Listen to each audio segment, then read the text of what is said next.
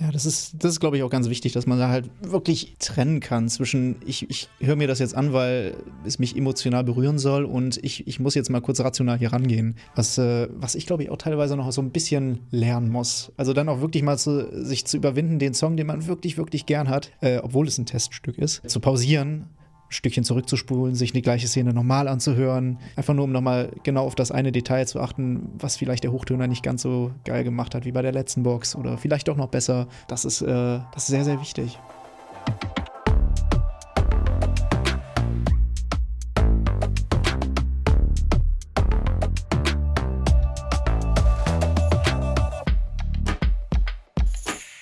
Hallo und herzlich willkommen zu einer neuen Ausgabe von Kilohertz und Bitgeflüster, dem HiFi-Podcast von HiFi.de.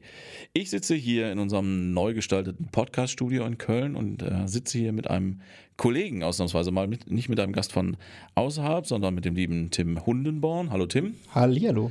Wir haben uns vorgenommen, einfach mal so in loser Reihenfolge das Team von HiFi.de auch vorzustellen, ähm, das sich hier um das äh, um, um HiFi kümmert. Äh, lokal in Köln sind das der Tim und ich.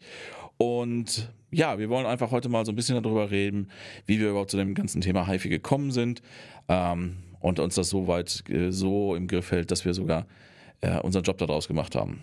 Dazu muss man wissen, Tim, du hast einen unfairen Vorteil oder einen deutlichen Nachteil, wie man es auch nimmt. Äh, du bist deutlich jünger als ich. Wir haben uns, äh, ich habe mal irgendwann intern die Rede aufgestell, äh, Regel aufgestellt, wir sprechen nicht über absolute Zahlen, wenn es um Alter geht, aber ich glaube, man kann schon sagen, dass hier zwei äh, Generationen von HiFi-Leuten ja. am Tisch sitzen. Und jetzt wird ja oft unterstellt, HiFi wäre ein Hobby für alte weiße Männer. Du scheinst ja das lebende Gegenbeispiel dazu zu sein. Naja, ich werde auch irgendwann mal ein alter weißer Mann sein. Ne? So ist es nicht. Ja, gut, aber, aber im Moment bist du noch ein junger weißer Mann. ja, das stimmt. Ähm, ist das, ähm, wenn du, ich nehme mal an, du hast Freunde, und wenn du denen sagst, du arbeitest da bei einem Laden, der heißt HiFi.de, und dein Job ist es, über HiFi zu schreiben. Wie sind da die Reaktionen? Meistens so, aha. Und dann folgt erstmal nichts, mhm. weil die Leute sich, teilweise stellen die Leute sich dann aber auch äh, zum Beispiel einfach andere Sachen vor und denken, sie wissen, was HiFi ist, was aber vielleicht gar nicht HiFi ist. Denken dann, ja, okay, hat irgendwas mit Fernseher zu tun oder. Was wir ja auch machen. Machen wir auch. Ist aber streng genommen natürlich jetzt nicht unbedingt HiFi. Ja, das wäre tatsächlich eine, eine, eine, nächste Frage von mir gewesen, ob also, die Generation, aus der ich stamme, weiß noch, was HiFi ist. Das heißt nicht, dass sie unbedingt irgendwie das braucht oder das mit anfangen kann, aber die hat noch eine Vorstellung. Ich könnte mir aber vorstellen, dass das bei, äh, an, bei jüngeren Menschen einfach die, die, der Begriff, ja, wie du gerade schon sagtest, nicht mehr klar definiert ist, weil die da nie drüber nachgedacht haben. Das, das ist es nämlich, glaube ich. Das, das, das ist, glaube ich, das größte Problem. Was heißt Problem? Es ist halt einfach nicht mehr so Usus wie früher, weil heute, also die allermeisten meiner Freunde haben halt irgendwie eine Bluetooth-Box und sind damit super happy und, ne, und das, das reicht ja auch in den vielen, vielen Fällen auch aus. Ähm, viele vermissen dann halt auch gar nicht irgendwie oder wissen gar nicht, dass es da noch was groß anderes gibt. Und äh, wissen zwar, dass es irgendwie, ja klar, kann man viel Geld für Boxen ausgeben oder oh, der hat einen tollen Subwoofer noch unterm Tisch stehen. Das klingt sicher super. Ähm, aber dass es darüber hinaus noch irgendwie viel mehr gibt, ist vielen vielleicht gar nicht mehr so bewusst, wenn man jetzt mal vom heimatlichen Wohnzimmer, vom, wo der Vater seine Anlage hat, weggeht. Äh, was ist denn dieses Meer? Das ist also das, wo ich auch ganz oft drüber nachdenke, weil ganz ehrlich, wenn ich ähm, morgens beim ersten Kaffee ein bisschen Musik hören möchte, dann mache ich das auch über eine Bluetooth-Box. Natürlich, ich habe auch mein kleines Radio in, in, meiner Küche stehen, das reicht mir auch vollkommen dafür aus. Ähm, was macht denn für dich diesen, diesen, diesen, dieses Meer aus, dass du sagst, ähm, naja, lass es uns auf den Punkt bringen. Äh, ich weiß zufällig, dass du noch vor gar nicht allzu langer Zeit von deinem kargen Volontärgehalt äh, dir neue Lautsprecher gekauft hast. In ja. Größenordnung, wo andere Menschen in deinem Alter zwei Wochen von, äh, äh, Urlaub von machen, äh, finanziell gesehen. Das heißt also, du, du hast da ja, du, du investierst da ja auch nicht nur Zeit, äh, sondern auch Geld. Und was bringt dir das im Vergleich zu der Bluetooth-Box? Ähm, ich glaube, da fangen wir vielleicht ein bisschen früher an. Und zwar bei mir war das, glaube ich, so, da war ich 10, 12 Jahre alt, als ich zum ersten Mal wirklich eine Gänsehaut bekommen habe von Musik. Und das war über die Boxen meines Vaters. Und äh, danach, klar, die Gänsehaut bei mir kam immer vor allem über den Inhalt der Musik und über die Musik selbst und nicht unbedingt darüber, wie gut es aufgenommen ist und wie gut es klingt. Es hat sich aber herausgestellt, dass ich mehr Gänsehaut bekam äh, und es sich einfach besser angefühlt hat, wenn, wenn, wenn das Setting gestimmt hat. Und wenn man merkte, okay, aus den Boxen kommt wirklich nochmal das letzte Fitzelchen raus und man konnte wirklich dann die Sängerin atmen hören oder halt das letzte Instrument in der letzten Reihe auch noch ausmachen. Und hinter dieser Gänsehaut bin ich eigentlich die ganze Zeit her. und deswegen äh, war praktisch das immer mein Anreiz sozusagen, okay, was steckt noch mehr dahinter? Wie weit kann ich noch gehen? Das war, glaube ich, so ein bisschen das, was mich auch dahin gebracht hat tatsächlich. Also bei dir ist dein, ist dein Vater schuld. Komplett. Papa, du bist schuld, ne, wenn du das hier hörst. Das ist äh, ganz klar. Aber ich glaube, ihm ist das auch klar. Also er und sein, sein Vater tatsächlich auch. Also das liegt so ein bisschen in der Familie so mit, mit alten Plattenspielern, die dann vererbt worden sind und äh, mit äh, mir, der dann seine erste, ich glaube, meine erste Platte war, oh Gott, wir haben so einen Mitschnitt von Heinz Erhardt, also so ein uralt-Comedian aus Deutschland, wer den, wer den noch kennt, so aus den 50er, 60er Jahren. Und das fand ich früher immer total witzig. Das hat sich, glaube ich, auch in meinem Humor heute ab niedergeschmettert. Ich äh, äh, bringe sehr viele sehr schlechte Witze. Das kann ich bestätigen, ja. Und äh, das war, glaube ich, die erste Platte, die ich aufgelegt habe. Da muss ich so pff, sieben gewesen sein. Hat Papa mir das gezeigt, wie das funktioniert. also, wenn du jetzt Platte sagst, reden wir von, von Schallplatte. Von, Schallplatte. Von Schallplatte. Und äh, er hat mir halt gezeigt, wie man die auflegt, bürstet und dann die, die Nadel mit dem Lift runterlässt. Und das fand ich immer schon so faszinierend, weil man hat dann das mechanisch etwas gemacht. Man sah, dass diese Platte sich bewegt hat und auf einmal kam von einer völlig anderen Stelle, nämlich aus den Boxen, irgendwo Musik. Und äh, das fand ich einfach ziemlich cool. Und ja, also da, da haben auf jeden Fall meine, mein Großvater und mein Vater mich sehr geprägt mit, ja. Ich weiß noch, die erste Schallplatte, die ich selbst gekauft habe, äh, hast du auch äh, in dem Alter dann schon, also das erste, der erste Datenträger mit Musik, den du selbst gekauft hast, also jetzt nicht Heinz Erhardt oder Ronny, ja. also, also kannst du dich da noch, noch erinnern, was das war? Boy, oh boy. Ähm, Ich weiß, was es war und es ist peinlich und ich werde es gleich erzählen. Aber du weißt es tatsächlich. Ja, ja, ja. Oh Oh, Gott, ja. habe ich das mal erzählt? Nein, nein, nein, äh, Entschuldigung, ich weiß es bei mir. Ach bei so, dir okay, weiß ich es okay, nicht. um okay. Gottes- Ähm, das ist sehr gute Frage, weil ich viel Musik eigentlich gehört habe, die mein Vater hatte. Und der hatte die große CD-Sammlung dann auch. Und ich hatte dann irgendwann so ein All-in-One-Radio, wie man die früher so hatte, mit Tape-Deck und, und äh, CD-Player oben drin. Und äh, wo ich dann praktisch mit meiner Nase praktisch vorne ganz nah an, am, am, am Rekorder praktisch dran saß, damit ich so einen Stereo-Effekt daraus bekommen konnte. Und ich glaube, da waren das dann die üblichen Verdächtigen. Ich habe wenig eigene Musik mehr wirklich gekauft als Jugendlicher. Oh, Dire Straits viel gehört und sowas. Aber mein erster selbst gekaufter Musikträger war, glaube ich, LaRue.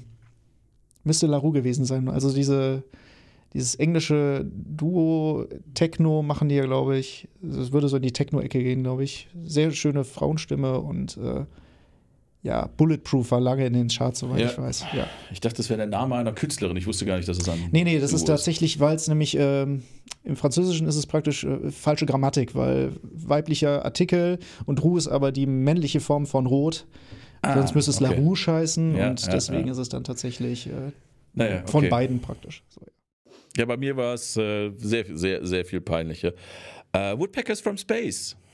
Klingt auf jeden Fall sehr genial. Ja, boah, das war äh, ganz schlimme, ganz, ganz, ganz schlimme Popmusik, die ich auf, ich glaube, mein, es war mein erstes Date, wo ich meinte, ich muss mich, muss jetzt cool sein und Musik kaufen. Hat super funktioniert, super funktioniert. Aber tatsächlich hatte ich, also das ist äh, die erste die, selbst gekaufte Single gewesen, die ich letztens sogar noch in der Hand hatte. Aber ähm, wo ihr gerade bei den äh, Geständnissen sind. Also vorher hatte schon Prägung stattgefunden, indem ich äh, meinem Bruder, hallo Henrik, äh, Platten geklaut habe. Und Ah, du gibst es also zu. Dass Natürlich, gebe ich, jetzt gebe ich es zu, weil der, der hört, weiß ich nicht, ob der unseren Podcast hört. Und The Wall von Pink Floyd, die hier noch äh, sogar rumfliegt, ist genau die und ein paar andere Pink Floyd Sachen. Äh, Uriah Heep, ein Best-of, das waren so die Sachen, mit denen es bei mir angefangen hat, Musik zu hören. Das war allerdings weit davon entfernt, HiFi zu sein. Ne? Also äh, ich hatte so diese Kompaktanlage, in, bei mir war das ein Schneider Powerpack in äh, ansprechenden Brauntönen gehalten, schlechter Plattenspieler oben drauf, Doppeltape-Deck, äh, Tuner und so weiter, das ganze Programm. Mit so Schiebereglern, das Laut für Lautstärke und Bal- Balance. wie ein DJ. Äh, äh, ja, äh, bestimmt ganz fürchterlich, aber es war gut genug und dann sehr bald nach Woodpeckers from Space habe ich mein erstes Iron Maiden Album gekauft und da, da äh, ich glaube, das war die Somewhere in Time, das weiß ich aber nicht mehr ganz genau. Und ähm, da fing dann eben an, dass, also da, da war das Schneider Powerpack war ausreichend laut und gut genug, um irgendwie Luftgitarre spielen auf dem Bett rumzuspringen. Ähm, das ist eigentlich das, was ich lange Zeit von Musikanlagen erwartet habe. Also bei mir ist dieses ganze Thema HiFi tatsächlich erst sehr viel später dazu gekommen. Also ich hätte auch wahrscheinlich äh, ein, ein sehr glückliches und erfülltes Leben führen können mit der jeweils neuen Inkarnation eines Schneider Powerpacks oder heute halt einer etwas größeren Bluetooth-Box. Also ein bisschen, bisschen kräftiger, ein bisschen größer, ein bisschen lauter muss es schon sein. Das liegt so ähm, auch in meiner musikalischen Entwicklung begründet, weil es halt immer irgendwie äh, sehr viel Rock dabei war. Äh, tatsächlich hat sich dieses äh, bei mir das Thema HiFi erst über den Job ergeben. Ich habe halt, äh, bin in, zu dem Schreiben über, über Technik äh, tatsächlich über einen anderen Weg gekommen. Ich habe ursprünglich, ähm, ich sag mal, Bildtechnologien im weitesten Sinne, Fernseher, DVD-Player, Blu-ray-Player äh, getestet. Und dann äh, war eine Zeit lang eben tief im Thema Heimkino drin. Und habe ganz bewusst eigentlich immer gesagt, äh, ich möchte mit HiFi nichts zu tun haben, weil ich habe Angst, dass es mir das Musikhören kaputt macht. Ja, ich weiß, was du meinst. Das äh, kann schnell passieren. Ja, und das ist halt was, ich habe, äh, also ganz, ganz früher habe ich äh, äh, eine Zeit lang als Filmjournalist gearbeitet und habe halt festgestellt, dass mir das Kinogehen kaputt gemacht hat, weil man, wenn man nur drüber nachdenkt, was der Regisseur da wohl gerade für einen Blödsinn gemacht hat oder was man dann nachher drüber schreibt, wenn man den Film schaut, macht das keinen Spaß mehr. Bei Heimkino ging es mir ähnlich. Ich habe also, es hat lange gedauert, bis ich mal wieder einen, äh, einen, einen Film gucken kann, ohne auf Artefakte äh, in der, in der MPEG-Kompression oder sonst irgendwas zu achten. Und deswegen habe ich lange gesagt, ich will mit diesem Thema HiFi möglichst wenig am Hut haben. Ich möchte irgendwas zu Hause haben, was funktioniert, äh, was auch geht, aber halt mich da nicht weiter mit beschäftigen. Und da ist dann halt irgendwann, äh, dadurch, dass auch der Heimkino einfach immer besser geklungen hat. Dann gab es eine Zeit lang ernsthafte Versuche mit SACD und DVD-Audio gute Mehrkanalmusik zu machen, mhm. mit sehr, sehr vielen schlechten und wenigen guten Beispielen. Diese wenigen guten Beispiele haben mich aber nachträglich beeindruckt, nachhaltig beeindruckt. Ein Thema, über das wir auch gleich noch sprechen, haben wir eben kurz angesprochen. Genau. Ja. Halt eine Aufnahme, die ähm, wirklich als Mehrkanalaufnahme mich sehr weggeblasen hat und aus einem Genre kommt, wo ich vorher noch nie irgendwas mit zu tun hatte. Und darüber ist dann, und das ist jetzt aber auch schon wieder fast 20 Jahre her, und darüber ist dann halt eigentlich erst entstanden die Beschäftigung mehr mit dem Thema HiFi und mit Heim. Mittlerweile hat es sich komplett umgedreht. Also ich bin, bin von meinem Heimkino-Virus geheilt. Ich kann auch wieder einfach einen Film gucken, nur um den Film zu genießen. Und beschäftige mich jetzt halt beruflich mit dem Thema HiFi, aber habe eben auch zu Hause eine Anlage, mit der ich mich hin und wieder mal hinsetze, wenn die Zeit da ist. Und einfach mal Musik auf eine Art und Weise und auf eine, in einer Qualität genieße, die halt mit einer Bluetooth-Box nicht geht.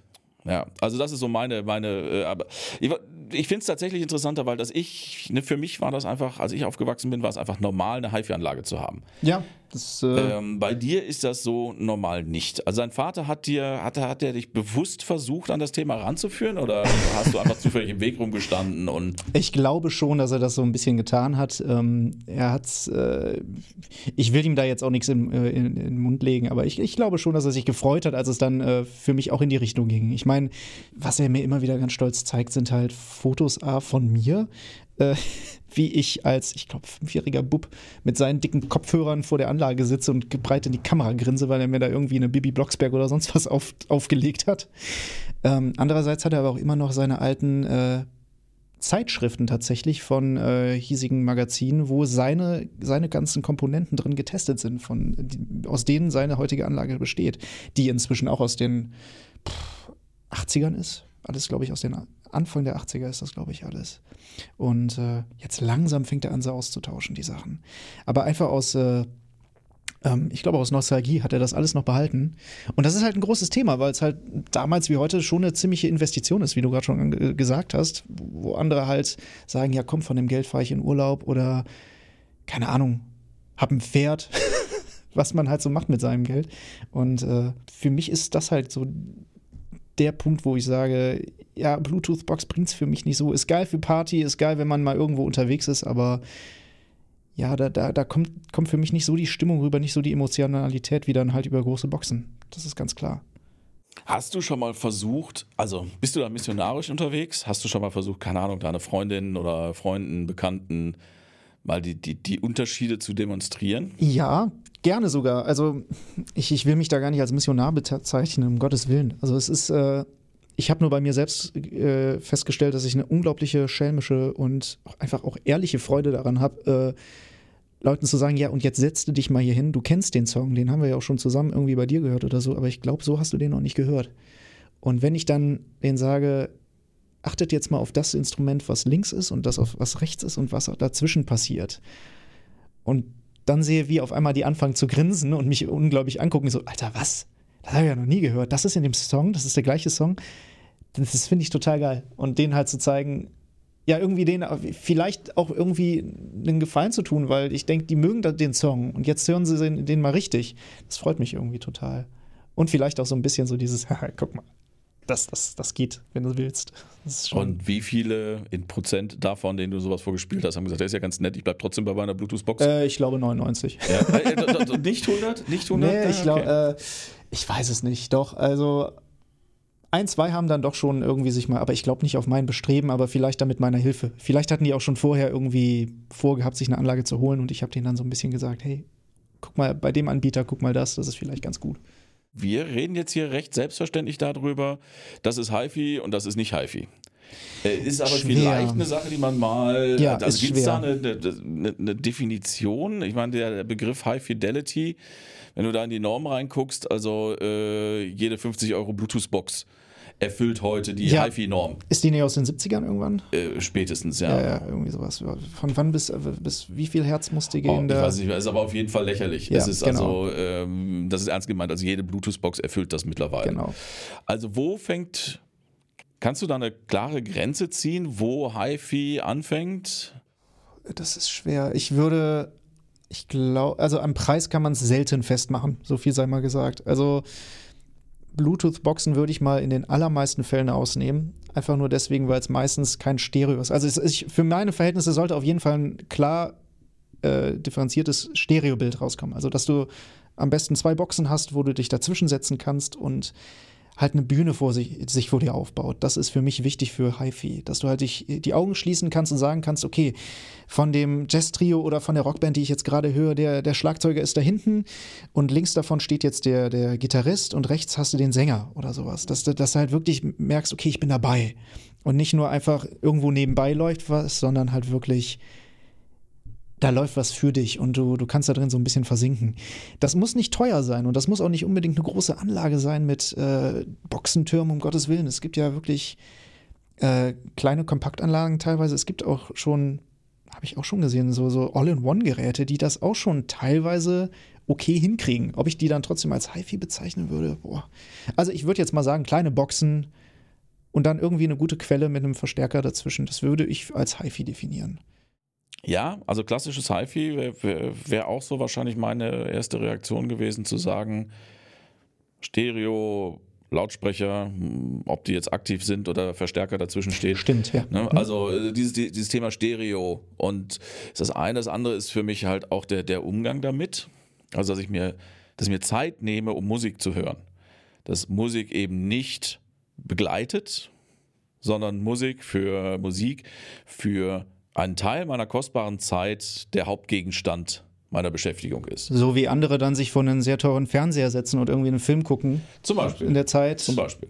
Ne? Und deswegen, ähm, ich glaube schon, dass es viele Leute gibt oder manche Leute, die aus welchen Gründen auch immer äh, viel Platz oder äh, nicht viel Platz, nicht viel Geld, keine Lust auf das Ganze drumherum, ähm, sich dann halt den etwas besseren Bluetooth-Lautsprecher kaufen mhm. und äh, die Dinger machen ja auch durchaus Spaß. Ja, oder auch hier so Heimgeräte, diese Multi-Room-Geräte, gibt es ja auch ganz viele. Ja, ne, und aber äh, in dem Moment, wo sich jemand Zeit nimmt, um sich hinzusetzen und Musik zu hören, fängt für mich HiFi an. Das ist, das ist sicherlich keine, äh, keine, keine genaue Trennung.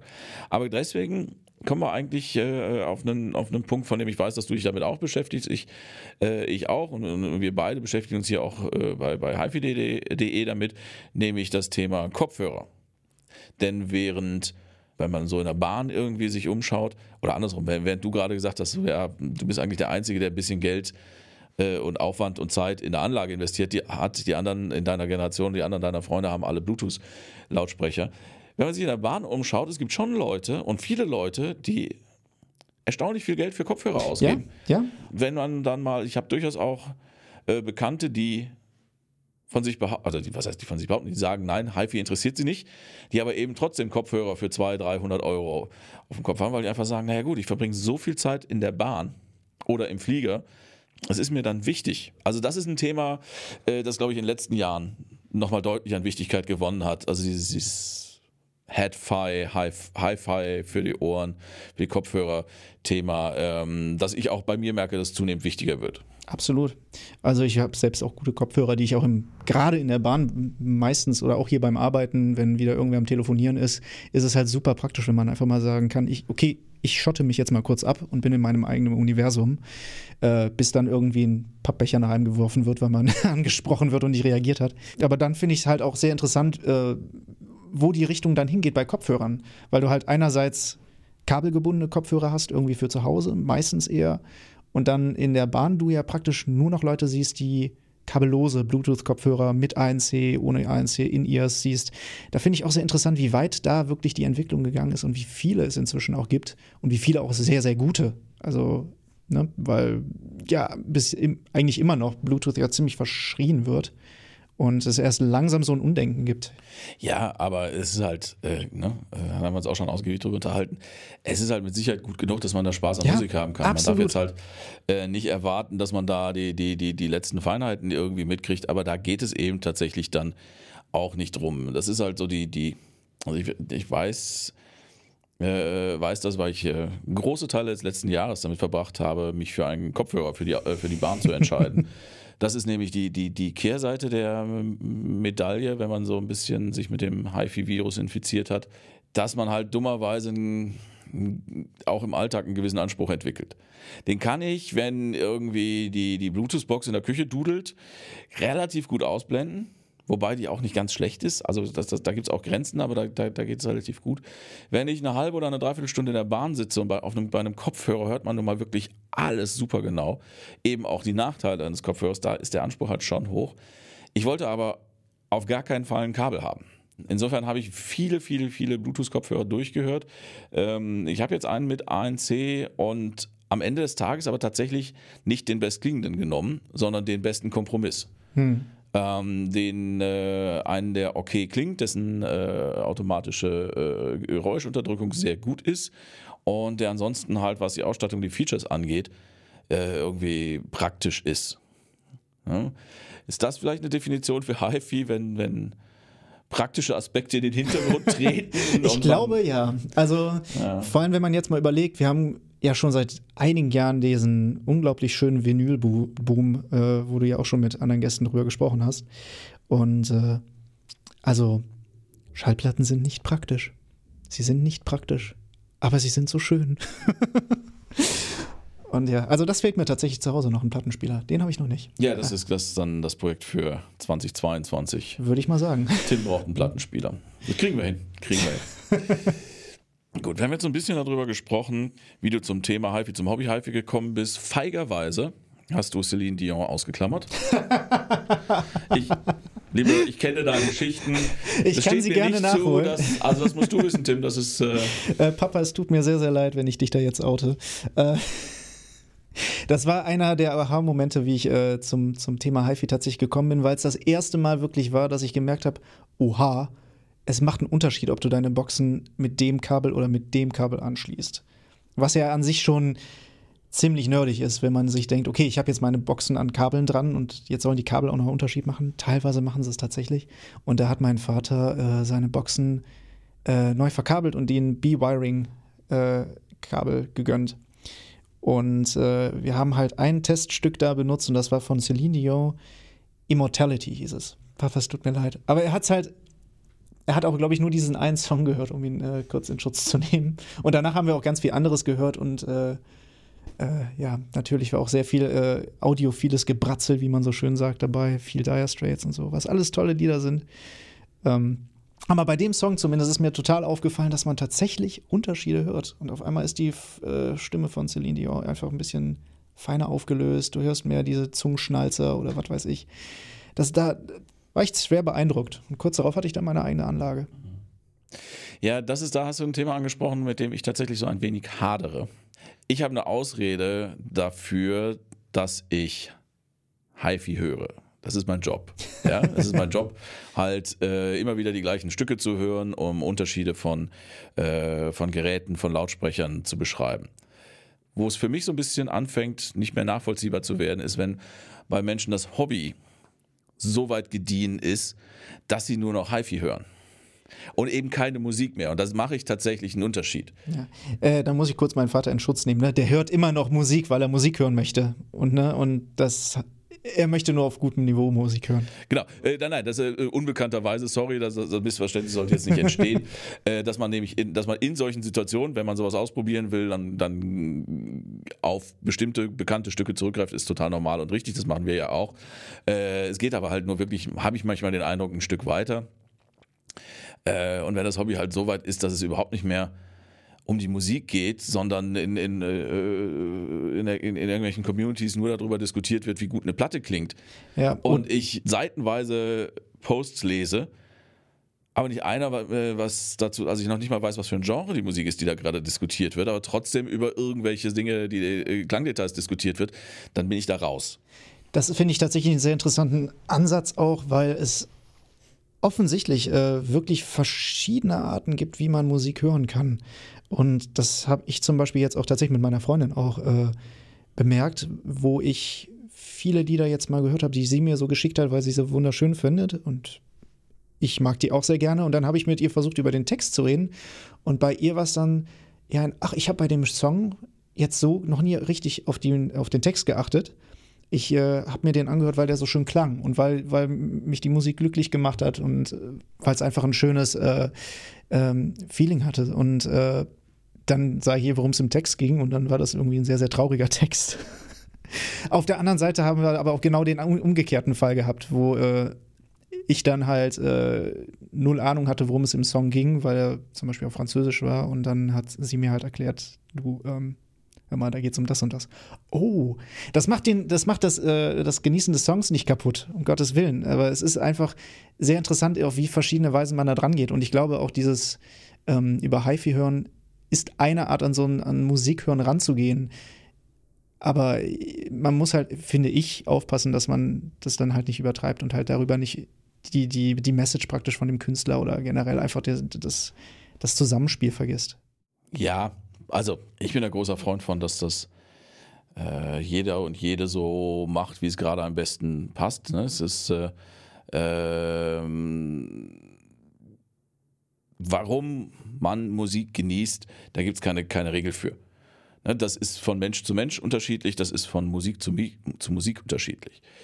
Ähm, wenn man die Sprache des Textes gerade beherrscht, dann hat natürlich der, der Inhalt des Songs, wenn es einen gibt, äh, hat, auf, hat vielleicht was damit zu tun, aber wenn man genauso gut gibt es viele äh, Stücke, die ich sehr liebe, wo ich weit davon entfernt bin, die Sprache zu verstehen. Und das vielleicht auch besser ist, wenn ich nicht ja. weiß, worum es geht. Absolut. Nein, aber deswegen, ich versuche also auch tatsächlich, wenn ich, ich habe früher, oder was heißt früher, ich habe, äh, es gab Zeiten, da habe ich relativ viele Vorführungen gemacht, das wird da sicherlich auch wieder äh, passieren. Ähm, dann versuche ich, also es gibt, ich habe eine schwarze Liste. Ich habe eine Liste von Songs, die ich selbst auf Wunsch nicht spiele. Same, ich auch. Äh, das, ja. das, das, weil ich habe einfach ich kann sie nicht mehr hören. Und das finde ich teilweise sehr traurig, weil wir hatten, äh, es gibt da äh, wunderbare Sachen, die wirklich, die, die ich mal sehr gemocht habe, die aber so überbenutzt wurden auf Messen, bei Vorführungen, bei irgendwas und dann ähm, möchte ich sie einfach, sie, sie machen mir äh, nicht nur keinen Spaß mehr, sondern sie nerven. Und ich vergleiche das immer so ein bisschen mit einem Wecker als Wecker zum Aufwachen äh, unter der Woche einen Song zu nehmen, den man mag, ist einer der größten Fehler, die den man Fehler machen kann. Den Fehler habe ich einmal gemacht. Ich kann nie wieder. nicht mehr. Oh ja, nie oh ja. wieder. Boah, das geht gar nicht, weil du dann direkt Herzrasen, also ich bekomme direkt Herzrasen yes. dann, wenn ich diesen Song höre. Genau, sorry Incubus, das tut mir sehr leid, aber äh, das war ein gutes Beispiel, das war ein großer Fehler, das habe ich gemacht und ich, ich, weiß auch bis heute nicht, warum ich das so lange nicht gemerkt habe. Äh, dass das Telefon oder den Wecker, den Weckton habe ich schon seit ja, wahrscheinlich seit zehn Jahren nicht mehr. Jedes Mal, wenn der Song zufällig irgendwo kommt, genau, zucke ich zusammen. Und äh, ich fand es witzig, dass du gesagt hast, du hast eine schwarze Liste von Liedern, die du nicht mehr spielen möchtest auf HiFi-Messen oder generell, äh, weil du sie den, äh, weil sie dir versaut wurden. Ich habe tatsächlich eine schwarze Liste mit Liedern, die ich aus dem Grunde hier und woanders nicht hören werde, weil ich einfach nicht will, dass das, was ich bei diesen Songs fühle bis jetzt, ähm, inflationär benutzt wird. Und Sehr dann guter irgendwann, Punkt. Sehr und, guter äh, Punkt. Ja, genau. ja, ja, da muss man sich auch tatsächlich so ein bisschen selbst schützen. Den Fehler habe ich tatsächlich auch gemacht. Es gibt so ein paar Sachen, die ähm, einer der äh, Vorteile, die dieser Job, den ich die letzten 20 Jahre bald äh, mache, äh, mit sich bringt, ist, dass man halt sehr viel Musik kennenlernt, die man sonst normal sie so, also ich meine, die, man nicht einfach zufällig in einer, äh, äh, in einer wöchentlichen Playlist von Spotify findet. Oder im Radio hört oder so. Genau. Ja, ja. Und da habe ich, und da gibt es Sachen, wo ich, wo ich keine klare Grenze ziehen kann. Ist das jetzt Musik, die ich höre, weil sie mir gefällt, oder ist das Musik, die ich höre, weil ich es in einem HiFi-Kontext kennengelernt habe? Da, da kommt auf, auf das Thema kommen wir auch später nochmal äh, zu sprechen. Ähm, und da gibt es ein paar Sachen, die ich sicherlich privat häufiger hören würde, wenn ich sie nicht so häufig bei der Arbeit benutzen Mhm. würde. Das ist richtig. Ich überlege gerade, ob es, eine, ob es was gibt, wo ich mich gewehrt habe oder wäre, das bei der Arbeit zu hören. Nee, gibt es tatsächlich nicht, weil ich gerade in, in letzter Zeit auch ähm, ganz bewusst darauf achte, immer mal wieder neue Sachen in meine Hörroutine. Ich meine, wir machen hier einen Job, wir haben begrenzte Zeit, das ist natürlich Routine. Wenn ich mich hinsetze und Lautsprecher höre, dann äh, äh, tickt die Uhr mit. Hm. Ich kann da jetzt nicht wochenlang drin abtauchen. Ähm, ich habe dann ein bestimmtes Erkenntnisinteresse. Ähm, ja, da gehen ein paar Stunden für ins Land, aber am Ende des Tages muss ich, habe ich eine Aufgabe. Ich muss rausfinden, was diesen Lautsprecher von anderen Lautsprechern unterscheidet. Oder diesen Verstärker oder was auch immer. Und das geht eben am besten mit Stücken, die man kennt.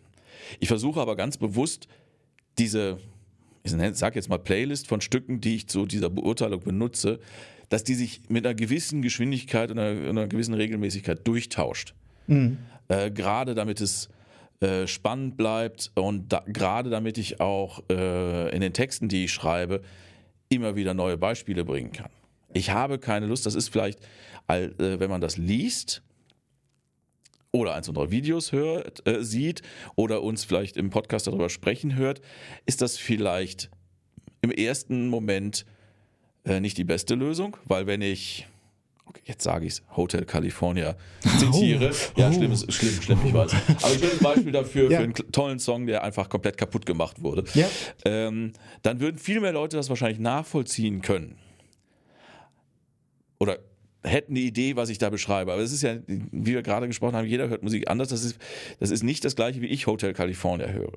Deswegen, das ist auch eine Erkenntnis, die über die Zeit gereift ist. Ich habe das früher auch alles genauso gemacht. Und dem, früher, wo ich, äh, wenn ich über irgendwas geschrieben hatte, wir hatten auch immer die gleichen Bilder, äh, Szenen, die wir für Bildbeschreibungen genommen haben. Das versuche ich jetzt, wie gesagt, für mich persönlich so ein bisschen aufzuweichen. Was für mich besser funktioniert, ist halt, wenn ich meine Eindrücke beschreibe, die ich beim Behören einer bestimmten Musik hatte. Darum geht's. Und wenn das dann jemand nachvollziehen möchte, ist Musik ja heute überall verfügbar. Ja, Also dieses High-End, Hi-Fi-Kanon von gefühlt zwölf Stücken, die rauf und runter gespielt werden.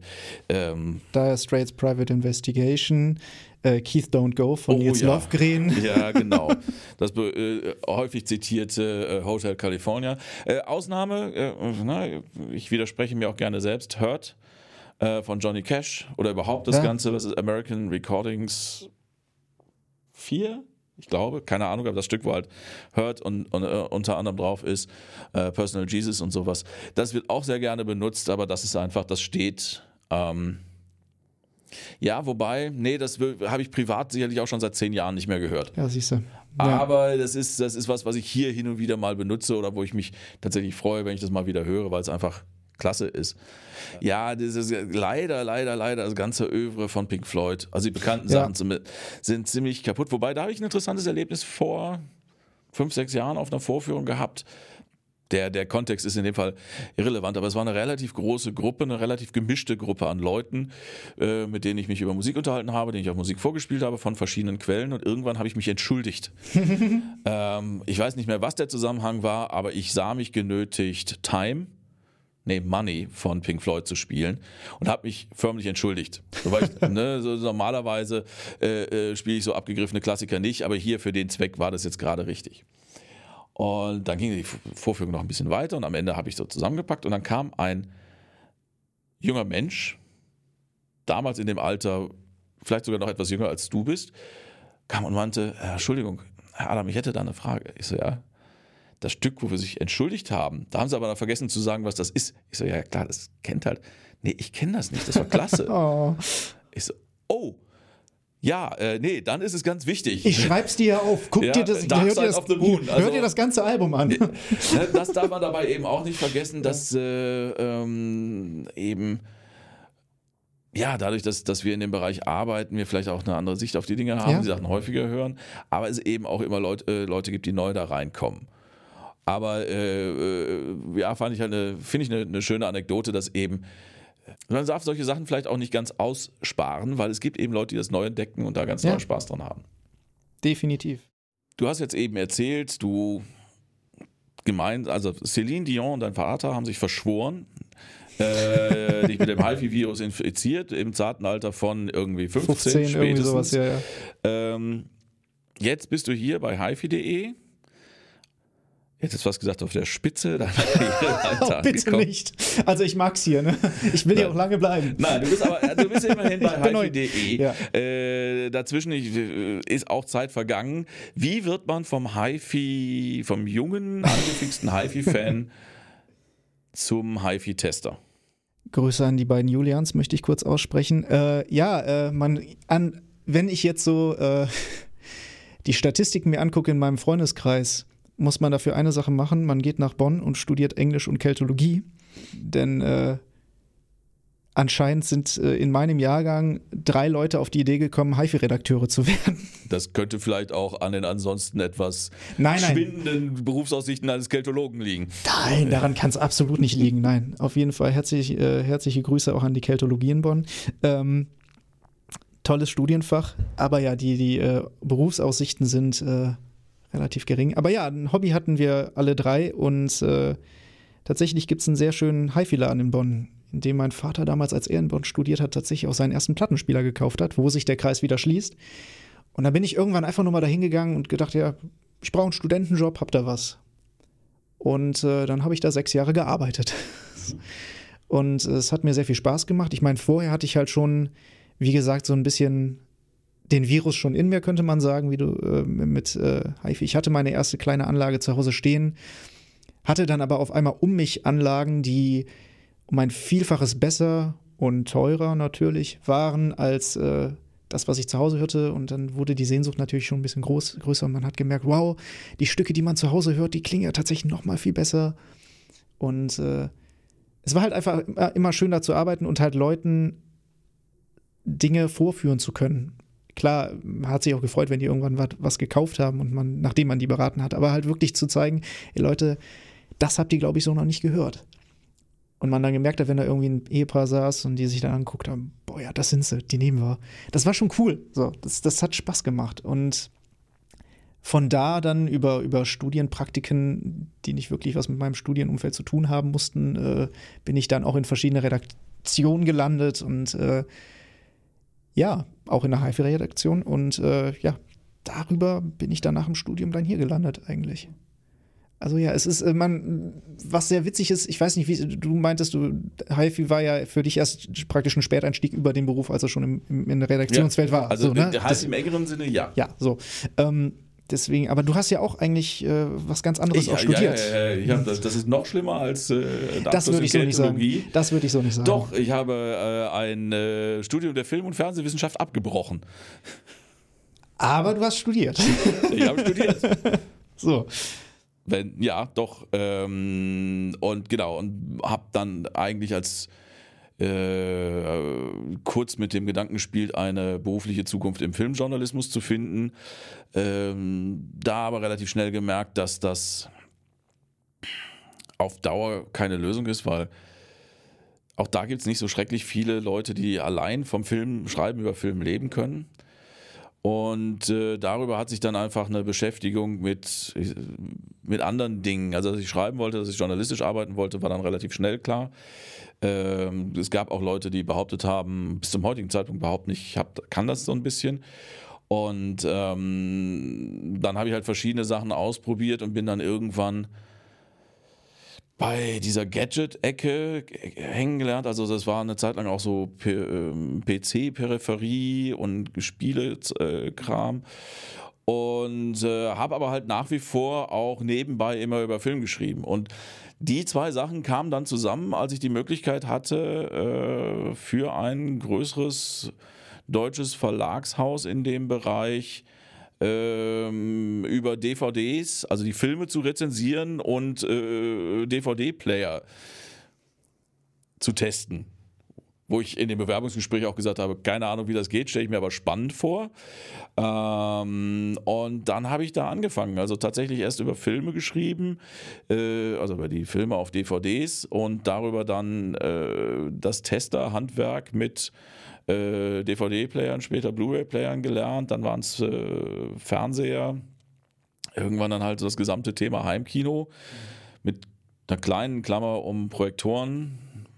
Aber äh, und über die, die dann immer mehr mit dem Thema Klang im Heimkino, Lautsprecher im Heimkino und irgendwann habe ich dann halt äh, nach und nach wieder Lautsprecher weggenommen und äh, bin mit zweien äh, sehr, sehr glücklich. Ja, also man kann festhalten, mit dem Studium hat es nicht viel zu tun, was wir jetzt machen. Nein. Nee. Nein. Und es ist auch eigentlich, also das, das finde ich auch so ein bisschen ermutigend, weil äh, zum Beispiel vor meinem Studium für Englisch und Keltologie habe ich auch äh, was in Anführungszeichen Richtiges studiert. Also ne, das war, was ich am Ende studiert habe, war auch was Richtiges, was sehr, sehr Richtiges für mich. Äh, ich habe Jura studiert und das dann auch äh, mit Pauken und Trompeten äh, gegen die Wand gefahren nach dem vierten Semester und gesagt, nope, das ist es nicht für mich.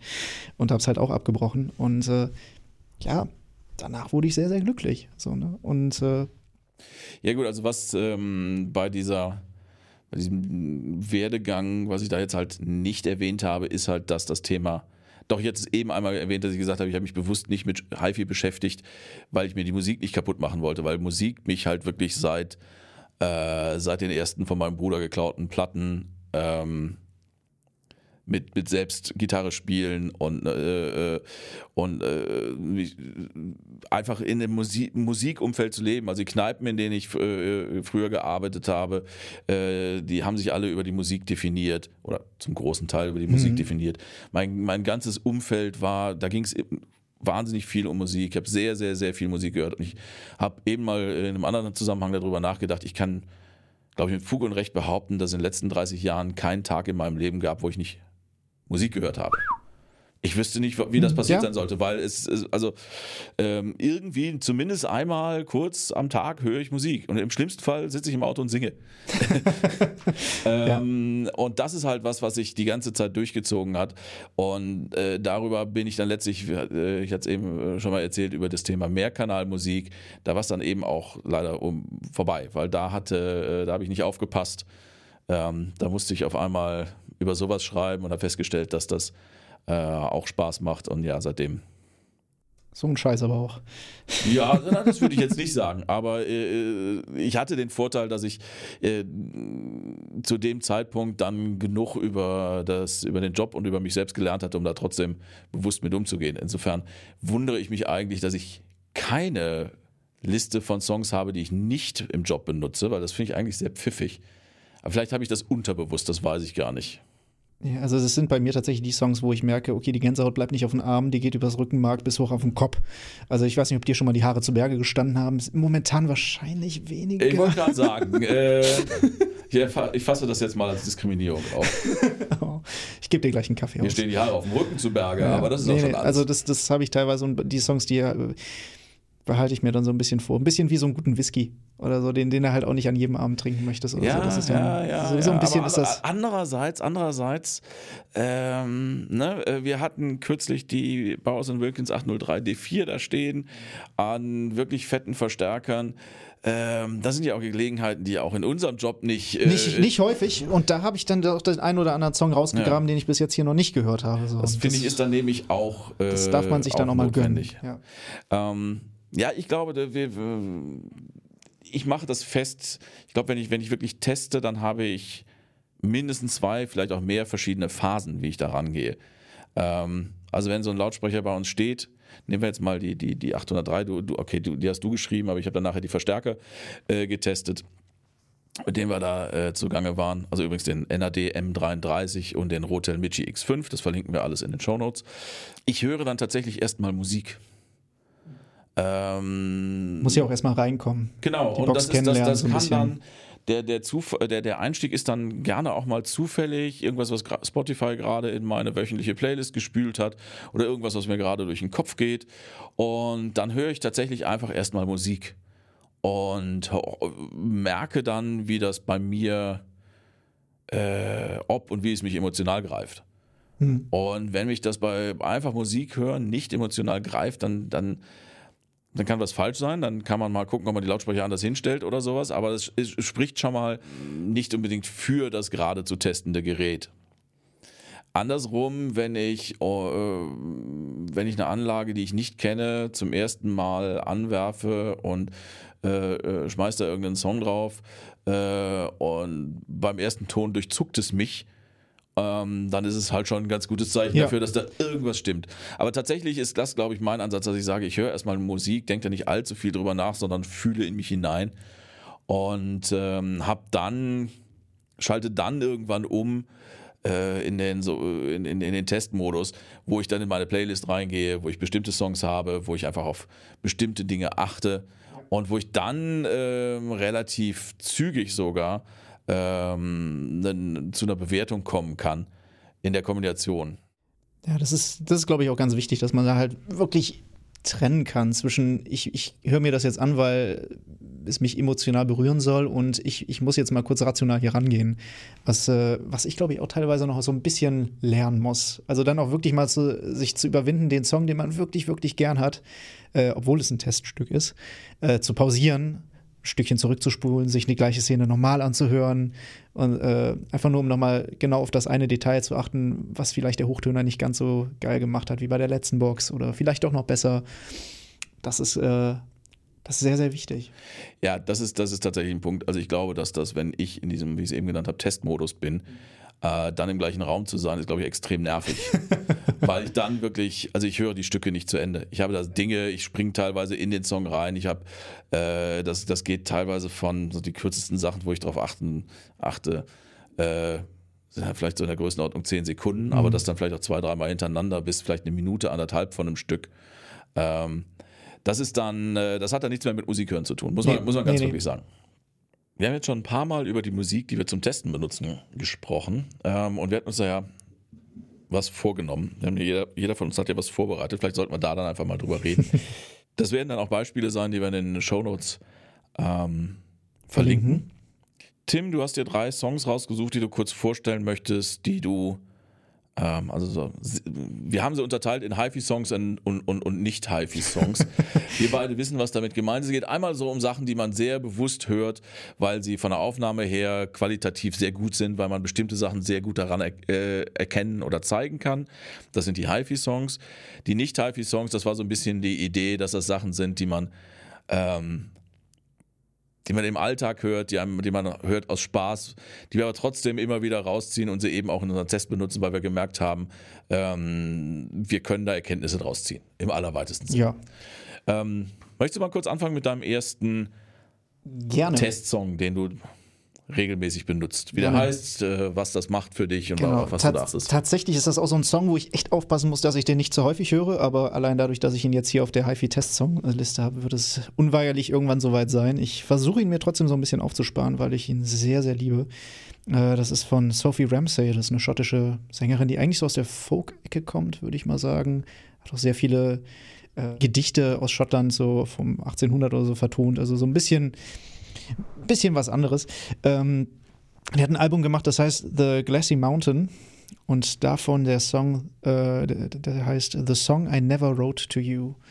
Und ähm, ich weiß nicht genau, über wen sie singt, ob es ihr Bruder ist, ihr, ihre Schwester oder Elternteil, ich weiß nicht, auf jeden Fall über jemanden, der aus ihrem nahen Umkreis verstorben ist. Und äh, dem sie praktisch mit diesem Song so ein bisschen Abschied nimmt. Ein sehr trauriger Song, wenn man halt weiß, worüber sie singt. Ähm, nichtsdestotrotz unglaublich schön, getragen von ihrer recht hellen Stimme, sehr eigentümlichen Stimme, finde ich auch was ganz Besonderes. Und dabei dann halt Streicher, eine Gitarre und äh, sehr tiefe Bässe, die sehr tief runtergehen. Und äh, das alles sehr, sehr schön gestaffelt auf einer imaginären Bühne. Also wenn man, wenn man diesen Song hört, kannst du die Augen schließen und weißt, okay, die Sophie, die, die steht gerade exakt vor dir.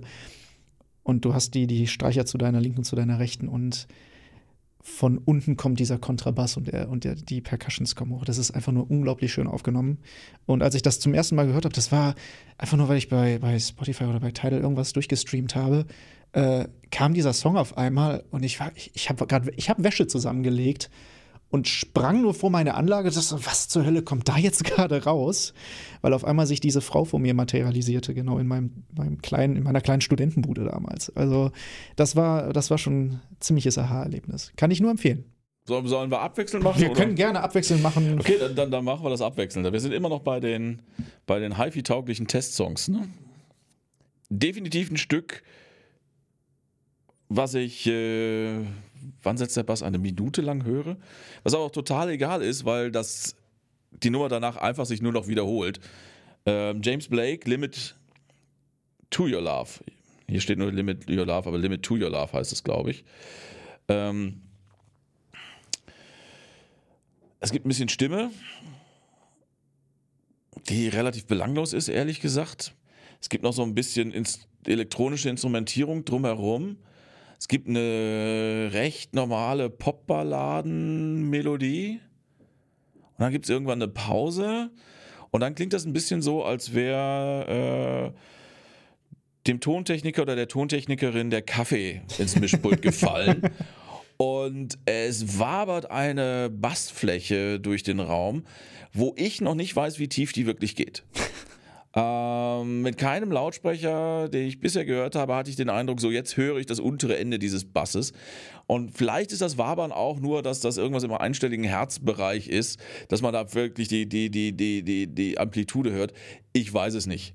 Es ist auf jeden Fall ein, äh, also wie gesagt, ich glaube, ich habe noch keinen Lautsprecher gehört, der das vollständig abbilden kann. Ähm, es zeigt gnadenlos auf, wenn ein Lautsprecher versucht, ähm, mehr Bass zu bieten, als er physisch kann. Also wenn er zu tief abgestimmt ist, weil dann das, die Kontro äh, das, das Tieftonchassis oder der Tiefmitteltöner sofort die Kontrolle verliert und es einfach nur noch schlimm klingt. Das sieht man ja dann auch teilweise. Ja, genau. Das, genau. Das also man. man. sieht dann, die, dann, das ist so, der Hub ist, je nach Lautsprecher und Verstärker ist der Hub so groß, dass man die, dass man die Membran taumeln sieht. Ja. Aber wie gesagt, das, das, das höre ich eine Minute und dann ist vorbei. dann weiß ich alles, was ich wissen muss. Ein anderer Song von mir ist noch äh, ein Song, den ich äh, tatsächlich noch aus meiner alten Arbeit kenne. Und zwar ist der, äh, an sich ist ein Weihnachtssong. Deswegen ist es so ein bisschen komisch, äh, jetzt nach Weihnachten darüber äh, zu reden. Aber der, den höre ich tatsächlich auch teilweise im Hochsommer, weil äh, es ist eine, lass mich nicht lügen, schwedische Version von Oh Holy Night. Und zwar ist das von ähm, einem, ist das eine Aufnahme aus den 70ern? In einer Kirche in, in Stockholm, glaube ich, aufgenommen. Äh, von, äh, mit, mit einem riesengroßen Chor in der Kirche und mit einer Orgel. Und das wurde aufgenommen mit einem einzigen Tonbandgerät. Und äh, wie, wie, wie heißt der nochmal? Marianne Melnes ist das. Und der, der Chor heißt Cantate Domino. Und äh, der Song heißt einfach nur Yule Sang also Weihnachtslied. Das findet man auch auf Tidal. Ich, ich meine auch auf Spotify findet man es. Ich verlinke es auf jeden Fall auch unten drunter. Und äh, der Song fängt ganz langsam an mit, mit Orgelmusik, die leise so im Hintergrund vor sich her dudelt, halt den Einstieg, Einstieg bringt. Und äh, dann fängt Marianne Melners an zu singen und du hörst halt, okay, da steht eine Person und singt Oh Holy Night auf Schwedisch. Du verstehst kein Wort, wenn du kein Schwedisch verstehst. Ist aber auch gar nicht so wichtig, weil dann setzt der Chor ein. Und wenn du mit zu Augen da gesessen hast, reißt du sie spätestens dann auf, weil du denkst, fuck, die Wände deines Raumes wurden eingerissen und vor dir steht ein 40 äh, Mann starker Chor, ein gemischter Chor aus Frauen und Männern, die dich anschreien, aber halt schön anschreien, also wirklich unglaublich schön singen können. Und äh, die Orgel überschlägt sich selbst dann später und äh, du hast einfach diesen Chor und dich bläst es eigentlich in deinem Stuhl nach hinten. Und das ist, äh, hat für mich äh, in dem Moment dann noch wenig mit Weihnacht zu tun, einfach nur mit, äh, okay, äh, die Herrscharen des Himmels willkommen über mich her, so ungefähr. Nein, es ist wirklich einfach nur eine fantastische Aufnahme, trotz ihres Alters. Und äh, ja, immer wieder geil damit zu testen, auch wie weit so eine Bühne von zwei Lautsprechern geht. Also wenn du weißt, die Boxen stehen, sagen wir mal, drei Meter auseinander, kann de facto ja an sich, denkst du, der Chor auch nicht breiter sein als drei Meter vor dir. Also so kleine Männchen, die vor dir da aufgebaut sind. Aber der geht dann weiter. Und der hört sich dann halt wirklich an, als wäre der über die komplette Breite des Raumes oder noch darüber hinaus teilweise und auch tiefer. Also das, das ist schon ein cooles Stück dafür.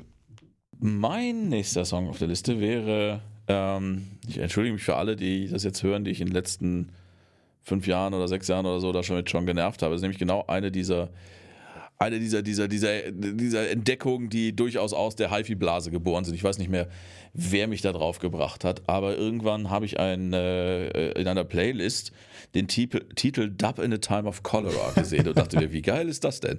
Das müssen wir mal anhören. Äh, Band äh, ist, heißt Dub Colossus. Ich meine, das sind Südafrikaner. Ähm, da lege ich mich jetzt aber nicht fest. Ein Projekt mehr als eine Band. Ähm, auf jeden Fall immer viele Leute. Das ist, ich kenne mich in diesem Genre äh, Dschungel nicht wirklich gut aus, aber das ist halt ja Dub im weitesten Sinne, aber die, die, die sehr sphärische, elektronische äh, Variante davon. Aber es gibt auch immer wieder echte Instrumente und Dub in a Time of Cholera ist einfach ein ein Klanggemälde, wo alle paar Sekunden ähm, eine andere Soundfläche aufgemacht wird, wo von äh, wirklich tiefen Bassläufen bis hin zu, ähm, ich wage zu behaupten, noch elektronisch bearbeiteten Bläsern, ähm, jedes Perkussionsinstrument, was Realität und Synthesizer hergeben. Das ist ja so, glaube ich, sogar so ein Regenrohr, was ja, da ja, so, ja, so, ja, so, ja, genau. Und, und äh, da, da, passiert halt wahnsinnig viel und das Ganze äh, äh, baut sich halt auch ähm, musikalisch Schicht für Schicht auf und man hat auch immer, also, also irgendwann ist einfach der ganze Raum voll. Also ich habe da jetzt noch gar nicht mal so sehr den, den, den Eindruck, diese klassische Stereobühne, dass ich sagen könnte, das passiert da, aber es wird einfach es wird immer mehr und trotzdem kann man auf einer guten Anlage, und das ist der Grund, warum ich es benutze, eben die einzelnen Instrumente noch quasi rauszoomen oder reinzoomen auf die. Äh, das finde ich an dieser äh, Aufnahme, abgesehen davon, dass sie halt musikalisch wirklich mit nichts vergleichbar ist, was ich vorher oder nachher gehört habe, äh, aber trotzdem unglaubliches Feeling vermittelt, äh, finde ich halt das, dass so diese, diese, diese einzelnen Elemente zusammen funktionieren, aber wenn man möchte, man halt einmal genau hinhört und dann hört man nur dieses, dieses, äh, äh, den, diese eine Perkussions- oder das Regenrohr oder die Bläser. Trotzdem äh, ist alles eingebettet in eine, eine, eine Wall of Sound, die eine ganz eigene Faszination entwickelt. Das ist so. Ist schwer zu beschreiben, der Song, wenn man ihn nicht hört. Du hast ihn mir schon gezeigt und ich saß da halt, also wenn du da nicht rausgehst und breit grinst, dann ist irgendwas sehr verkehrt mit den Boxen. Also das, das Ding macht auch einfach Spaß. Ja. Ja. Genau. Ähm, ja, mein letzter HiFi-Song für heute wäre tatsächlich von einem, geht jetzt in Richtung Klassik, aber nicht, äh, also ich wollte gerade mich entschuldigen, dass ich Klassik höre. Warum eigentlich? Nein, ich höre auch gerne Klassik übrigens. Und äh, da gibt es ein äh, äh Streicherquartett, das Danish String Quartet. Und äh, die machen nicht nur Klassik, die machen teilweise auch äh, sehr verrückte Sachen und äh, haben sich einmal zusammengefunden und gesagt, okay, wir machen jetzt mal ähm, alles, was im weitesten Sinne skandinavische Volkslieder sind und vertonen die oder improvisieren darüber. Und da haben sie ein Album von gemacht, das heißt Woodworks. Und von da gibt es ein, äh, von diesem Album gibt es ein wunderschönes Lied, wo halt du wirklich einfach nur zwei Violinen eine Bratsche und ein Cello hast. Und äh, das Stück heißt Five Sheep, Four Goats. Also fünf Schafe, vier Ziegen. Und äh, es wird aus irgendeinem bäuerlichen Umkreis entstanden sein. Und man, da setzen halt nacheinander diese vier Instrumente ein. Und du kannst die Augen schließen und kannst siehst sie vor dir bei den richtigen Boxen und kannst halt wirklich mit dem Finger drauf sagen, okay, jetzt hat er Atem geholt, jetzt zückt er den Bogen, jetzt sitzt er auf und dann hörst du teilweise, wenn es gute Boxen, hörst du wirklich, wie der Bogen über die Seite sägt. Und das ist was sehr, sehr Schönes und es, es nimmt einen auch einfach mit. Du hast eigentlich so ein bisschen, ja, ich, hab, ich musste immer so ein bisschen an Herr der Ringe denken und an irgendwie so eine Hobbit-Hochzeit. Das Bild habe ich da im Kopf von ganz vielen glücklich tanzenden Hobbits. Nee, es ist, es ist wirklich einfach nur ein sehr, sehr schön aufgenommener Song, der äh, auch sehr, sehr glücklich macht und gleichzeitig auch sehr viele Details über Instrumente preisgibt. Und wenn du dann einen Hochtöner hast, der das zum Beispiel nicht so gut wiedergeben kann oder so, dann, dann merkst du, dass irgendwie die Geige zwar immer noch als Geige wahrnehmbar ist, aber doch wichtige Teile von ihr fehlen.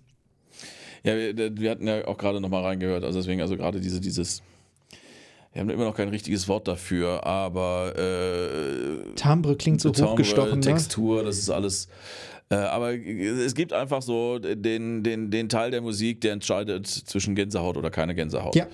Und ähm, das kann man halt, äh, wenn man dem gezielt nachspülen möchte, geht das halt tatsächlich mit akustischen Instrumenten äh, immer noch am besten. Ich behaupte, das geht auch mit elektronischer Musik, aber äh, dann ist es ein bisschen zufälliger. Aber bei einer Geige zum Beispiel, bei einer gut aufgenommenen Geige hat man einfach, oder Bratsche, finde ich, ich persönlich fast noch schöner.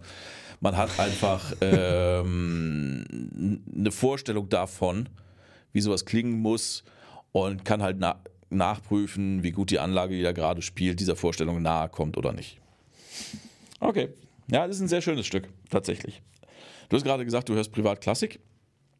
Ich auch, genau einmal im Jahr, wenn es hochkommt. Carmina Burana zu Silvester, wenn es angemessen ist. Ansonsten kann ich mit, äh, bin ich da nie eingestiegen. Aber über die Beschäftigung auch mit diesem ähm, mit äh, äh, HiFi und Musikaufnahmen. Äh, übrigens schon vor der HiFi-Geschichte, nämlich in dem, der eben beschriebenen Phase, dass ich mich mit Surround-Aufnahmen von hm, Musik ja. beschäftigt habe, äh, bin ich so ein bisschen angefixt worden von Orgelmusik. Äh, ein kurzer Exkurs.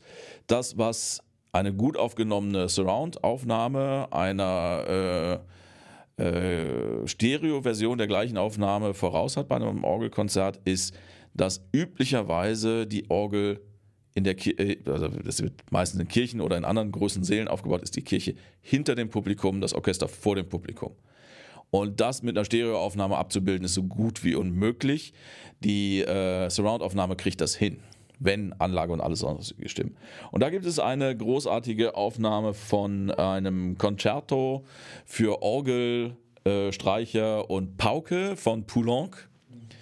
Ähm, die sogar relativ bekannt ist, weil sie mal auf einem sehr verbreiteten, bekannten Sampler eines schottischen HiFi-Herstellers war. Der SACD-Sampler eines schottischen HiFi-Herstellers, mehr kann ich dazu jetzt nicht sagen. Nudge, nudge. Das, äh, das, da sind so die letzten, ich sag mal, die letzten sechs Minuten sind da relevant, weil das einfach.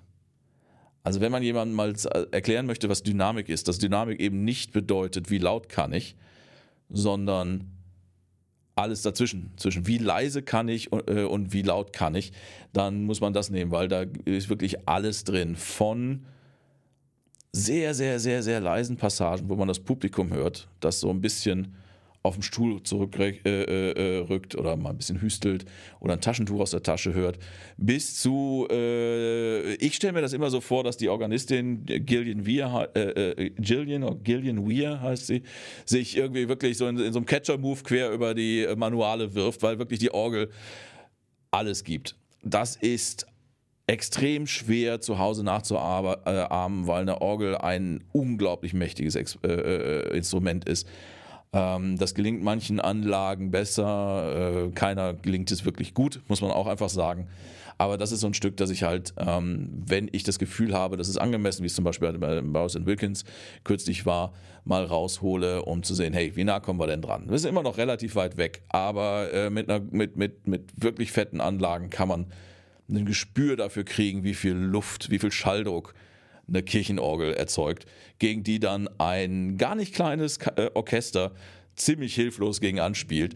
Ähm, das ist einfach, das macht Spaß. Aber gleichzeitig, wenn dann äh, eben das Crescendo vorbei ist und man halt wirklich schlagartig wieder den Raum hört, äh, das Publikum hört. Äh, das zeigt eben auch äh, die, die, die, die Feindynamikfähigkeiten von der Anlage von einem Lautsprecher auf und deswegen benutze ich das dafür sehr gerne. Also wir kommen jetzt zu den nicht-HiFi-Sachen. Wie gesagt, da waren wir uns über die Definition, wir beide wussten, was, äh, was wir meinen.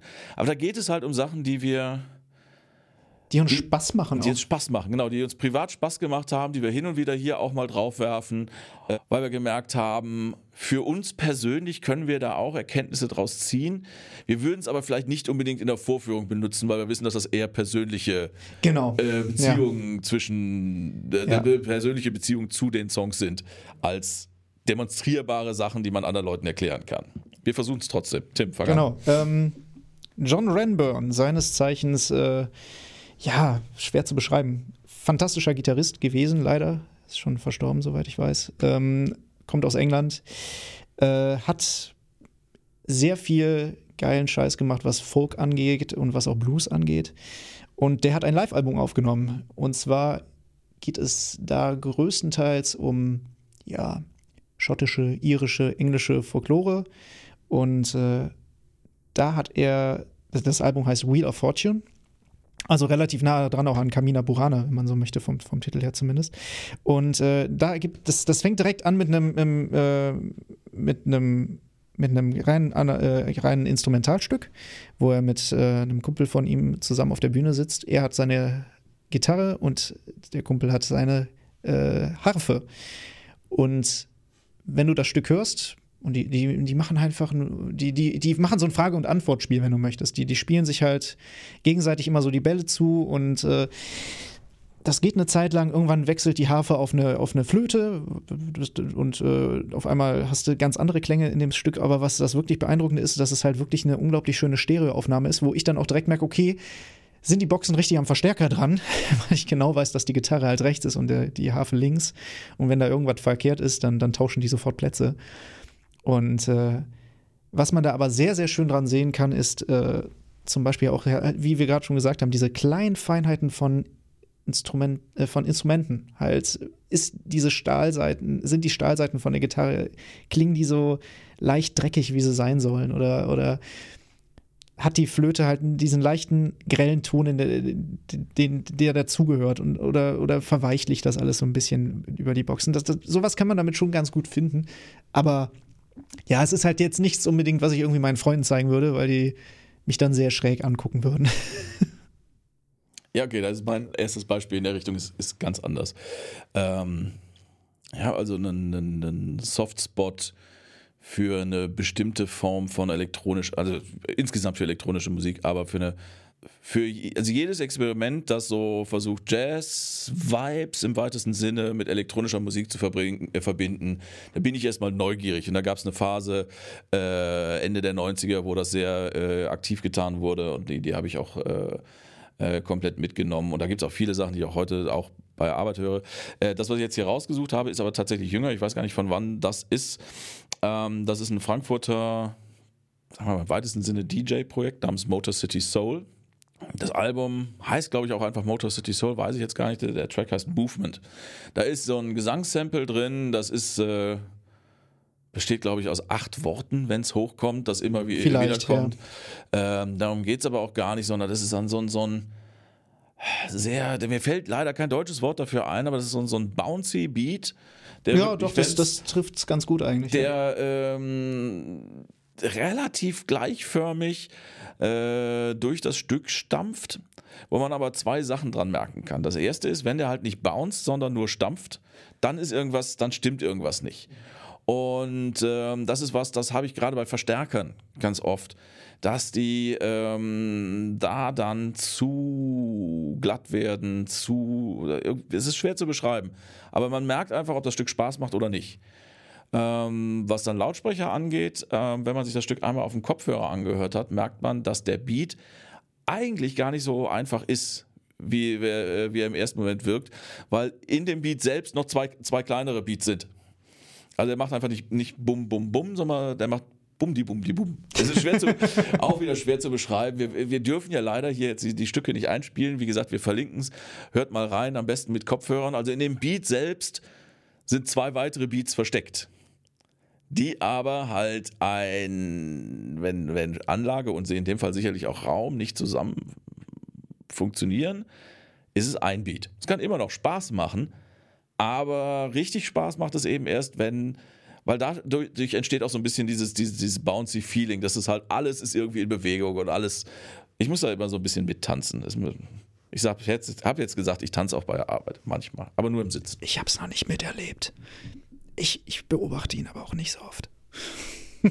äh, ja, machen wir weiter. Ja, äh, genau. Mein nächster Song, ähm, eher unbekannt auch, aber obwohl, ich glaube gar nicht mehr so unbekannt. Ich glaube, die sind inzwischen ziemlich erfolgreich und das freut mich sehr für sie. Stormseeker, äh, eine Neusser Folk Pirate Metal Band, würde ich jetzt mal sagen. Sind das auch alle studierte Keltologen? Tatsächlich nicht, aber sie, sie kommen aus meiner Schule tatsächlich. also, ähm, äh, ja, ich kenne ein paar von denen persönlich tatsächlich und äh, war mit denen auch in der Schule und es war erst ein kleines Bandprojekt, was dann aber ziemlich schnell, ziemlich, ziemlich groß wurde und inzwischen waren sie, glaube ich, auch schon als Vorband auf Wacken und auf verschiedenen Konzerten. Also die sind, glaube ich, inzwischen, äh, ich will denen jetzt auch nichts Falsches in den Mund legen, ich will jetzt auch nicht, äh, vielleicht waren sie auch nicht auf, aber auf jeden Fall sind sie auf verschiedensten Festivals schon gewesen. Ja, die, äh, sind so in Richtung Ailstorm. Ich glaube, mit der Band werden sie Ach am häufigsten, so. äh, am häufigsten so. Äh, was? Okay, Ailstorm ist auch eine Pirate Folk Metal Band. Gut, wenn du keine, ja, wenn man das nicht hört, ist, äh, dann, dann, dann, sagt ihm das eine wahrscheinlich weniger. Äh, egal. Ähm, Metal im weitesten Sinne mit viel Folk drin und äh, vom Thema her, äh, ja, wir sind auf hoher See und äh, schauen, wo es das nächste Land gibt, was ja. wir plündern können, so ungefähr. Ja. Und ist auf jeden Fall sehr viel Spaßmacher-Mucke und von deren ersten EP, Pirates Gum heißt, heißt die, gibt es den Song The Longing, wo es halt darum geht, ah, ich will endlich wieder auf die weite See hinaus. Und das Interessante ist aber an dem Song, äh, einerseits, dass es äh, ein, äh, eine Drehleier drin ist, die, soweit ich weiß, die Person, die diese Drehleier benutzt, äh, auch selbst gebaut hat, soweit ich weiß. Und äh, das äh, Besondere an diesem Instrument ist halt, dass, es, dass du auf der einen Seite kurbeln musst, was es schon im Namen steckt, und dadurch es sieht so ein bisschen aus wie so eine ziemlich äh, monströse Geige, die du auf dem Schoß trägst und oder, oder in, umgegurtet hast. Und auf der anderen Seite hast du halt Tastatur. Das ist eine Tastatur, die äh, eine Klaviatur, die praktisch die Seiten runterdrückt. Das heißt, jedes Mal, wenn sie da den Ton ändert, die äh, Patty Gurdy hieß sie, glaube ich, hörst du leichtes Klackern von diesen Instrumenten von diesem Instrument und gleichzeitig diesen scharrenden Ton von den Seiten, die angespielt werden. Und das ist einfach ein sehr interessanter Sound, der, äh, den ich nicht erwartet hätte, dass er so gut klingt und so gut rausgearbeitet ist bei dieser Aufnahme. Äh, ist er aber. Und gerade wenn du dich so damit abgefunden hast, oh geil, das klingt ja eigentlich ganz nett und was sie da für eine schöne Melodie macht, setzen die E-Gitarren ein und der E-Bass und äh, das Schlagzeug und äh, pfeffert dir alles um die Ohren. Und daran kannst du halt, ist, das ist halt auch so ein, ich, ich kann es nicht anders beschreiben, als es klingt einfach fett. Es klingt saufett. Und du, sitzt dann da und denkst, ja, geil, das macht Spaß. Und äh, dann ist es halt einfach ein krasser Metal-Song. Ich hab's sehr, sehr gerne und äh, hört gerne mal rein. Gibt's auf jeden Fall bei Titles äh, und Spotify. Ja, okay. Ähm, mit Pirate Folk Metal, mhm. Äh, kann ich nicht dienen. Ähm, aber trotzdem geht äh, mein nächster Track in die nächste Richtung. Und zwar ist das von dem großartigen, großartigen Fahrenurlaub, sein Fahrenurlaub Racing Team. Ein Live-Band-Projekt. Ich weiß nicht, ich glaube, es gab nur ein oder zwei Live-Alben, weiß ich gar nicht. Auf jeden Fall beziehe ich mich auf das Live-Album From Death und da gibt es den besten Mitmach-Rocksong aller Zeiten ever, äh, 10. Ja. Wer den nicht kennt, äh, jetzt pausieren, nein, nicht jetzt pausieren, aber reinhören. Äh, das, die Aufnahme ist ungefähr so weit davon entfernt, HiFi zu sein, wie es nur irgendwie geht. Das ist eine. Aber so klingen Rockkonzerte. Ja. Rockkonzerte klingen nicht gut. Rockkonzerte sind laut. Ja. Und sie riechen schlecht. Und das kommt bei diesem Song einfach rüber und äh, man hört an, dass Farin Urlaub, der seit gefühlten 100 Jahren auf Bühnen steht, richtig Spaß hat mit dem Publikum zusammen da Party zu machen. Was nicht selbstverständlich ist. Und ähm, dass das Publikum richtig Spaß hat, mit ihm äh, Party zu machen. Diese, diese, diese, äh, diese, diese Stimmung, die darüber kommt, dieses und dazu kommt eben noch, dass es halt auch äh, es klingt, wie gesagt, es ist nicht besonders gut aufgekommen, es klingt nicht besonders gut, trotzdem ist passiert viel, es gibt einen unglaublichen Bass. Auf vielen HiFi-Anlagen macht das keinen Spaß. Für viele HiFi-Anlagen ist dieses, dieser Track zu schlecht. Und das finde ich aber nicht gut. Da muss das man muss eh aufpassen. Einfach, genau, es muss mir einfach Spaß machen. Und wenn eine, wenn eine Anlage, die ansonsten aber auch äh, äh audiophile äh, äh, Feinheiten herausarbeiten kann, auf, am anderen Ende des Spektrums den Song auch noch mit, mit Freude und Spaß in den Raum prügeln kann, dann ist irgendwas richtig Gutes. Und das die Kombination ist tatsächlich relativ selten, aber das ist ein Grund, warum ich, wenn ich das Gefühl habe, die, die Anlage könnte das da noch mal, äh, da mal in die Playlist greife und das auch raushole. Das, äh, das ist vielleicht auch ein Punkt, den wir noch gar nicht angesprochen haben. Klar, wir haben darüber gesprochen, HiFi kann die auch Songs versauen, aber HiFi kann die auch zum Beispiel Songs versauen, die einfach scheiße aufgenommen sind. Das äh, ist auch klar. Also wenn du äh, zum Beispiel irgendwie ein Album hast, was irgendwann mal schlecht remastert wurde oder so, oder ein, ein altes Metal-Album und man sich das über eine große Anlage anhört, und dann auf einmal merkt, wie krass irgendwie zum Beispiel die, die E-Gitarre kreischt oder so. Und halt, ja, das, das kann teilweise schon ja, äh, das ist jetzt ein, ein Exkurs, aber ähm, ich bringe mal äh, vielleicht mein Plattenspiel mit, weiß ich noch nicht, oh, aber auf jeden Fall bringe ich mal meine, äh, ein Album mit, Blackout von Scorpions. Was ich genau in diese Ecke gesteckt hätte, wenn du das über einen Streamingdienst hörst, mhm. ist, das klingt das auch genau so, wie du es gerade beschreibst. Und das habe ich letztens irgendwann mal, äh, ich, seit, sicherlich seit zehn Jahren, zum ersten Mal wieder mhm. aufgelegt äh, bei mir zu Hause und war begeistert davon, äh, wie das klang. Ach, okay. Ja, weil es nämlich, also auf der, von Platte äh, eben so unglaublich furztrocken dieser, dieser 80er Jahre Metal-Sound ja, ja. ist nämlich gar nicht so bratschig, wie er, wie er heutzutage im 17. Remaster gemacht wurde. Sondern er hat einfach, also die, die, die, die, die Schenker-Brüder, ich glaube zu dem Zeitpunkt waren noch beide dabei, ich weiß es nicht genau, aber die Gitarren haben halt einfach die, die klingen halt so, wie ich mich von früher daran erinnere. Und mhm. das kann auch was Geiles sein. Aber gut, das war nur ein Exkurs. Du hast noch einen Song auf der Liste. Und dann müssen wir so langsam auch ja, mal zum genau. Schluss kommen. Die kennt, glaube ich, äh, kennen wahrscheinlich mehr Leute. Anne-Mai Kantereit. Annen-Mai Kantereit, sorry. Äh, Schlagschatten ist das Album. Weiße Wand der Song. Und äh, da war ich wirklich äh, erstmal baff. Den würde ich wahrscheinlich auch noch anderen Leuten irgendwie vorführen denke ich mal. Aber ich würde auf jeden Fall, als ich den, als ich mir das Album zum ersten Mal angehört habe, habe ich nicht gedacht, okay, ich stecke das Ding jetzt in eine HiFi-Ecke. Das tue ich auch immer noch nicht. Also für mich ist äh, das einfach schöne Musik mit äh, sehr emotionalen Texten auch dahinter, gar keine Frage. Was mich bei Weiße Wand einfach nur krass umgehauen hat, ist A, wie schön der Bass ist, also diese, dieser Beat, der da drunter liegt, dieser wirklich vom, vom, vom E-Bass, denke ich mal, ist der und äh, auf der anderen Seite halt, dass, dass du halt auch eine sehr, sehr schöne Bühnenstaffelung hast und eine Räumlichkeit da drin. Und du kannst halt wirklich sagen, wo die Percussions stehen und welche Geräusche da im Hintergrund an Effekten rumschwören. Das ist schon sehr, sehr schön gemacht. Und das hätte ich diesem Album einfach nicht äh, so angesehen, weil ich halt Anne-Mai Kantereit eher für so, ja, für, ja, ich will jetzt nicht Partymusik, aber irgendwie, ja, ich, ich, sagen wir so, ich verbinde An- und Mai Kaltereit jetzt nicht mit äh, dicken Anlagen zu Hause, so, sondern eher mit, wir haben gerade irgendwie eine Party und ein paar Bluetooth-Speaker laufen. Und ich hätte nicht gedacht, dass diese Klangtiefe in diesem Song steckt. So, war dann sehr positiv überrascht. Ja, das ist halt so, wie heißt er? Annen-Marie Kantereit? Ante, Annen-Mai Kantereit. Annen das, sind, Kantereit. das sind die drei äh, Nachnamen. Ja, ah, so ist das, kommt das zustande. Äh, ja, tatsächlich ist das auch, äh, was das, das, das, das kann man machen. Das muss man vielleicht auch nicht, nicht machen, aber äh, das, da, da, bin ich auch schon ein paar Mal irgendwie dran hängen geblieben, muss ich zugeben. Äh, ja, ich habe gerade gemerkt, auch mein letzter Song ist tatsächlich was, was ich äh, nicht nur in Vorführungen benutzen würde, sondern schon benutzt habe. Ähm, nämlich Hey Now von London Grammar vom Album If You Want. If You Wait, If You Wait, nicht If You Want. Das ist oberflächlich betrachtet ziemlich, ja, so ein bisschen beiläufig produzierter Indie-Pop. Ähm, mit einer schönen äh, Stimme, recht minimalistisch produziert. Hat aber zwei Gründe. Also ich mag den Song einfach, weil Indie-Pop ist ja jetzt erstmal nichts Schlimmes. Ich mag die Stimme, ich mag, wie der Song sich entwickelt. Der fängt also sehr klein und leise an und wird dann immer größer. Ähm, und ich finde, das ist eben was, was auch eine, äh, eine gute Anlage können muss. so diese, diese Stimme für sich stehen zu lassen, auch wenn sie nicht besonders toll produziert ist. Und so diese, diese, das, also sie muss eben die Aufnahme abbilden können und die Aufnahme gewinnt einfach eine gewisse Größe, dadurch, dass da noch so ein paar elektronische Flächen dazukommen. Das ist alles sehr minimalistisch, das mag ich sehr. Was aber auch ist, und deswegen habe ich gesagt, das ist ein bisschen beiläufig produziert, es gibt da ein bis zwei Stellen in dem Song, wo die Stimme zu hoch ausgesteuert ist, wo sie einfach äh, etwas ja. lauter ins Mikrofon gesungen hat als beim Einpegeln und man es halt drin gelassen hat.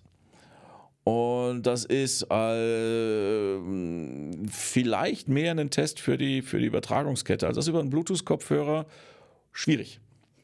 Weil dann äh, ganz oft dieser, dieser eigentlich nur ganz, ganz kleine Fehler ähm, überdeutlich nach vorne gestellt wird. Es gibt andere Anlagen, die dann, bei denen man es gar nicht hört. Das ist auch nicht richtig, weil es ist ja da. Ähm, für mich, das, das, das, das Ideal, was ich da äh, anstrebe, wonach ich suche, ist halt, dass ich es höre, aber es tut nicht weh.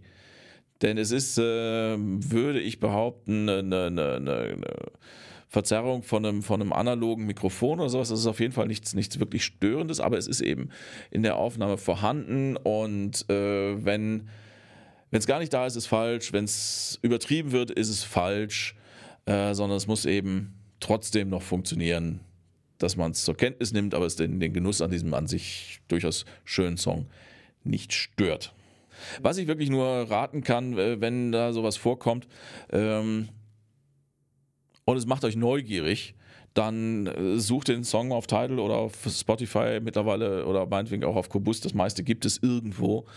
Und dann sind solche Klangbeschreibungen vielleicht auch ein bisschen nachvollziehbar. Wie gesagt, es gibt gute Gründe dafür, warum wir nicht die altbekannten Sachen immer wieder durchkauen wollen, sondern immer mal wieder was Neues benutzen.